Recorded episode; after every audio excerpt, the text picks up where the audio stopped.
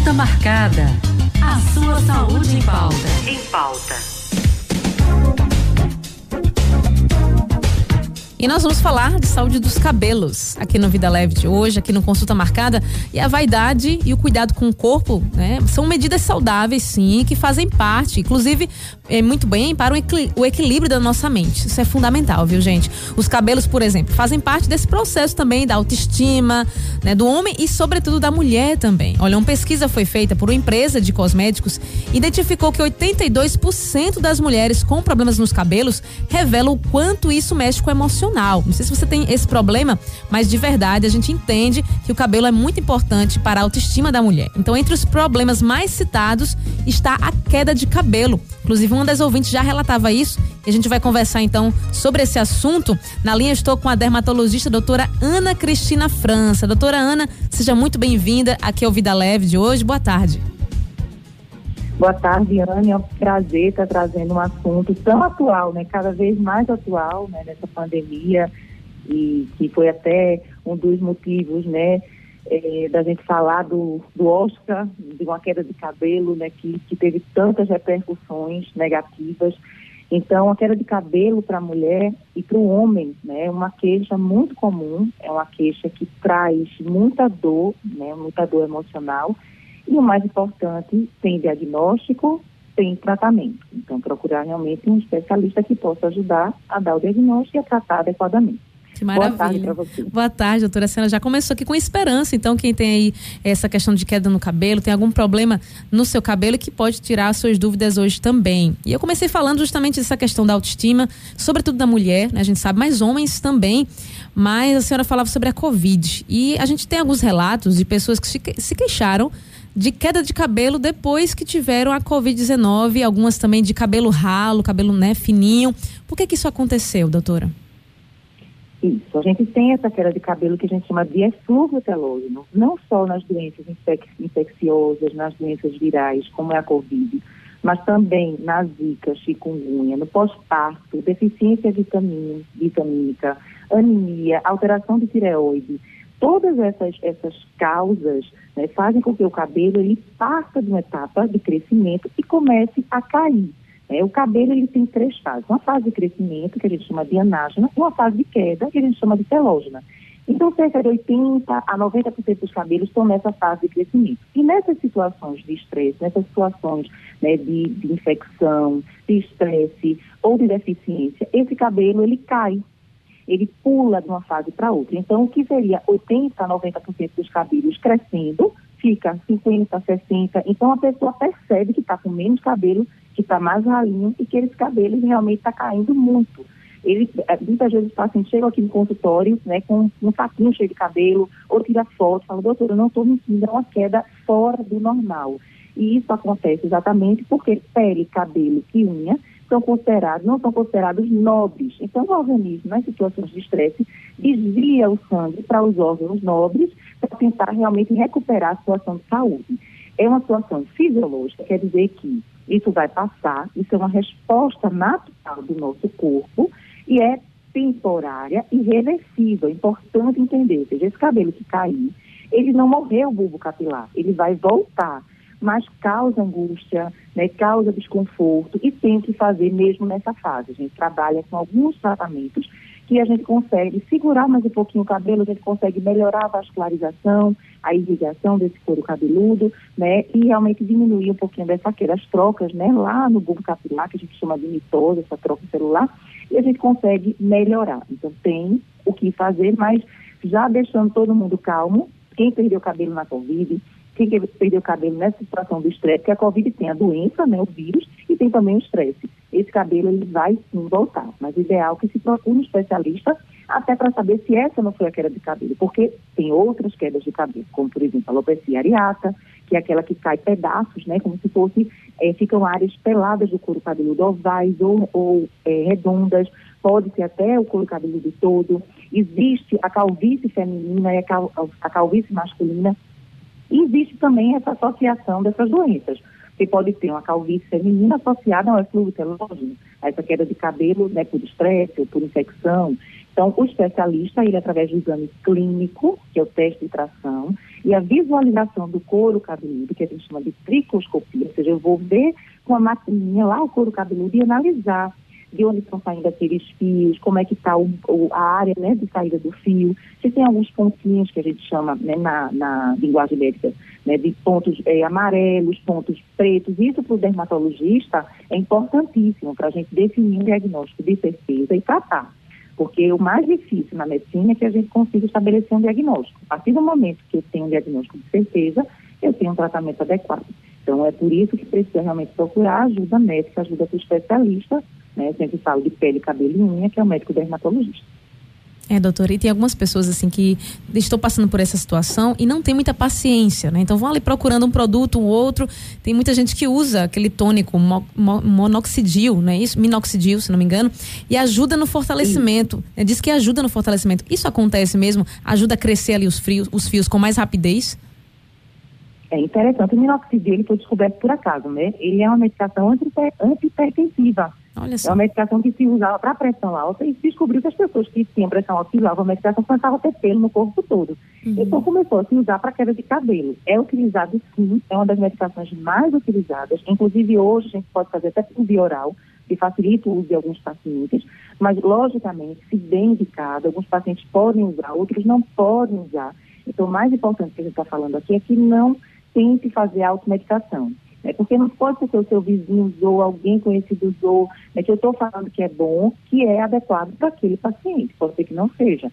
Mas o minoxidil é uma medicação realmente de, de, muita eficácia, ela melhora o fluxo sanguíneo do bulbo capilar, é um dos efeitos que a gente imagina que seja, outros a gente ainda não conhece, mas a gente consegue realmente segurar, né? A gente consegue é, diminuir a queda, a gente consegue aumentar a quantidade de fios e é usado em várias doenças de queda de cabelo, que são as alopecias ou alopécias, né? tanto faz um nome ou outro.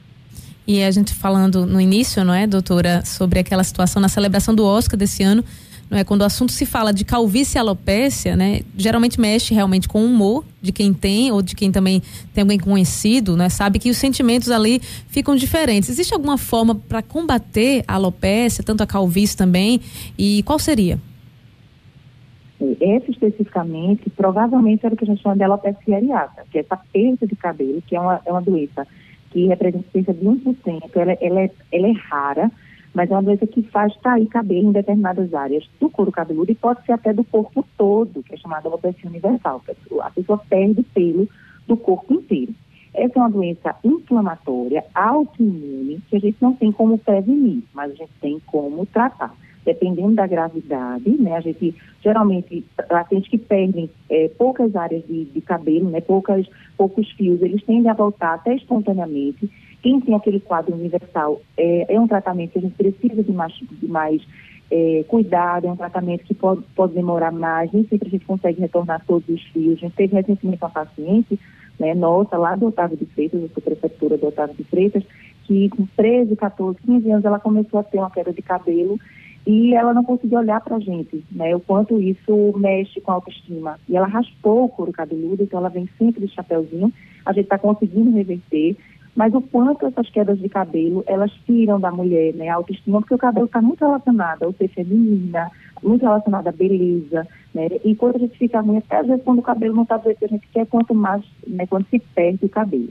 Nesse caso específico, alopecia areata, não tem como prevenir, porque é uma doença inflamatória autoimune que aparece nos gatilhos que a gente fala, né? Infecção, estresse, trauma, em alguma situação de gatilho, mas existe uma base genética, uma base de doença autoimune. E os outros tipos é, também não, por exemplo, se a gente pega uma alopecia androgenética, que é aquela determinada geneticamente, né, a calvície propriamente dita, é genética, a gente tem como é, segurar, retardar, mas não curar. A gente, poucas doenças na medicina a gente fala de cura, né? A maioria a gente vai atenuar, melhorar, é, mas não vai curar. Mas tem como é, deixar o paciente, por exemplo, ficar com os fios, é, cair menos fio, né, fios, segurar os fios que estão ali, aumentar realmente a, a espessura deles. E nos eflúvios, né, que é, que é o quadro geral, se alimentar bem, melhorar, a, tentar ter uma vida mais tranquila, se estressar menos, porque realmente o, o bulbo capilar, que é lá a raizinha do cabelo, ele é muito sensível a qualquer variação.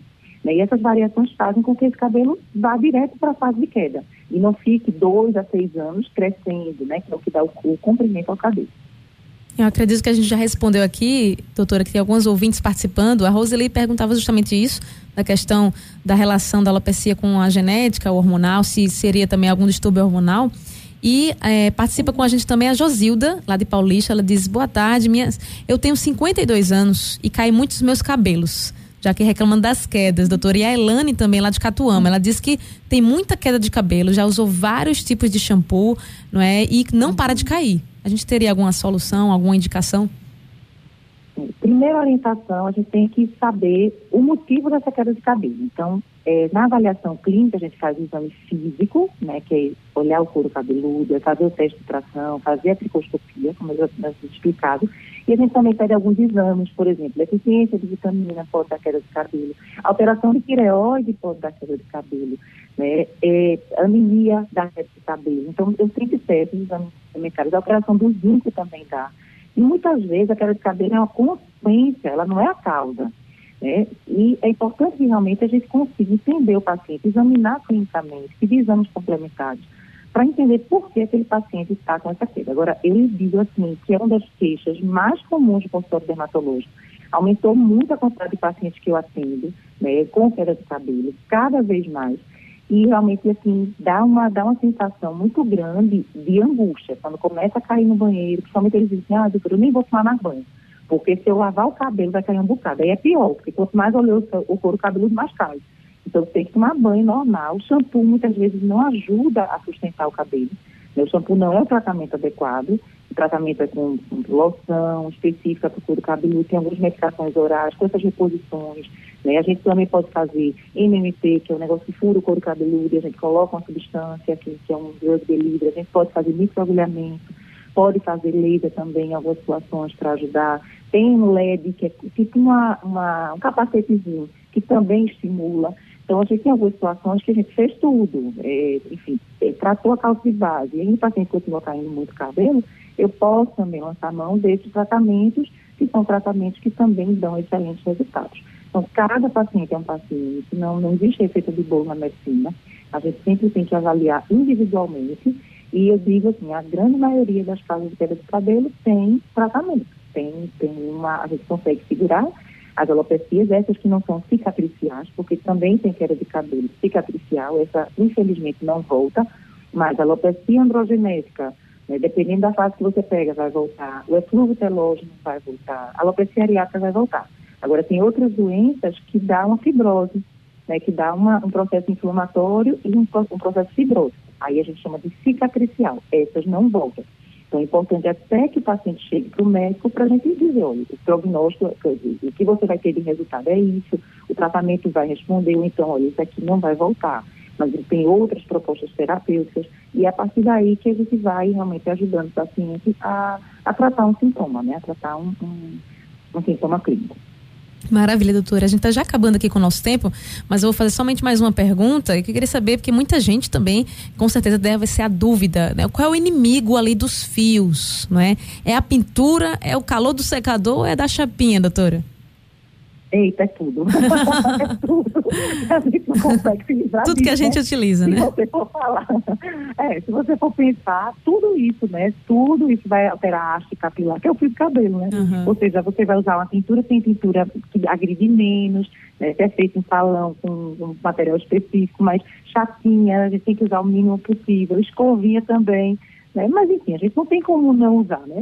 Você tenta espaçar mais um pouquinho, né? Final de semana não usa, faz a hidratação adequada dos fios, né? enfim, mas, mas tudo isso de alguma forma agride sim os fios do cabelo.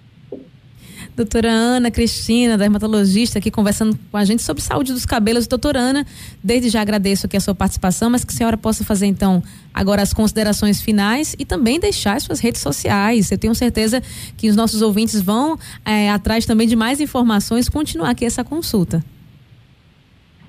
Ana, é um prazer estar aqui com vocês, é um prazer poder, né, de certa forma, orientar e mostrar que é importante que o paciente ele, ele não faça automedicação e ele procure a causa do que ele está sentindo, né, dos sintomas, dos sinais clínicos que tem tratamento sim. A dermatologia, ela vem para ajudar nesse sentido. Estou é, à disposição de vocês sempre para qualquer tipo de esclarecimento. E minha rede social é arroba doutora Ana Cristina França e tem a da clínica, arroba clínica Ana Cristina França. E estou à disposição de vocês para qualquer esclarecimento e para qualquer apoio, para qualquer ajuda. Doutora Ana, muito obrigada pela participação. Uma boa tarde para a senhora. Até a próxima. Até lá, até a próxima. Um abraço. Abraço. Eu conversei aqui com a dermatologista, a doutora Ana Cristina França, falando sobre a saúde dos cabelos, é, sobretudo queda, calvície, alopecia. E se você perdeu essa entrevista ou quer ter as informações novamente, quer compartilhar com alguém, tem duas opções para você. Você pode ir lá no YouTube, youtube.com barra Rádio Olinda Oficial, no nosso canal do YouTube, Rádio Olinda Oficial, já vai estar tá lá disponível para você. Você também que acompanhou ao vivo aqui, muito obrigada por estar aqui no nosso canal também. Se você ainda não é inscrito, se inscreve aí, ativa o sininho e você vai acompanhar sempre as nossas entrevistas aqui, tá? E também no nosso site, radiolinda.com.br. No site é no canal de podcast. Vai lá, canal de podcast, é, podcast, aperta lá e vai estar disponível. Lá no podcast daqui a pouquinho, tá certo? Mas não deixa, vai lá, visita todos os nossos conteúdos. Consulta marcada. A sua saúde em pauta. Em pauta.